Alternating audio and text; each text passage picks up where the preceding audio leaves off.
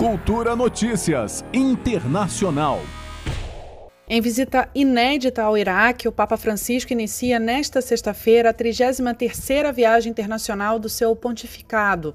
Até a próxima segunda, o pontífice cumpre uma agenda de encontros com autoridades e religiosos, tanto cristãos quanto muçulmanos, em uma jornada cheia de simbolismos e em defesa da paz. Essa é a primeira viagem de um papa a um país muçulmano de maioria xiita. O Iraque é um dos países também mais perigosos do mundo. Em janeiro, um duplo atentado terrorista teve como vítimas fatais 35 pessoas em Bagdá. Antes disso, há quase um ano e meio, a cidade não registrava atentados. Mas no último mês houve pelo menos quatro ataques contra bases militares dos Estados Unidos.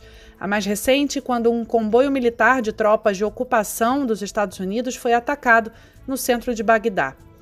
Já do ponto de vista da pandemia, o país registra cerca de 5 mil novos contágios por dia e já faleceram mais de 13 mil pessoas. Apesar disso, o Papa considera a viagem um risco controlado e não quer cancelar a visita. A viagem inclui um encontro com o Ayatollah Ali al-Sistani, a maior autoridade dos muçulmanos xiitas do país.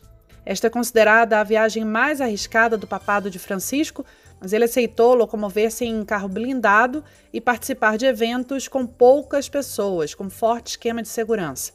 Francisco se dirigiu a muçulmanos, judeus e cristãos como uma só família. Ele também vai fazer a viagem para apoiar os cristãos exterminados pelo grupo extremista Estado Islâmico.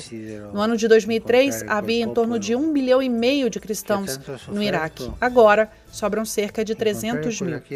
Juliana Medeiros, para a Cultura FM. Cultura Notícias Internacional.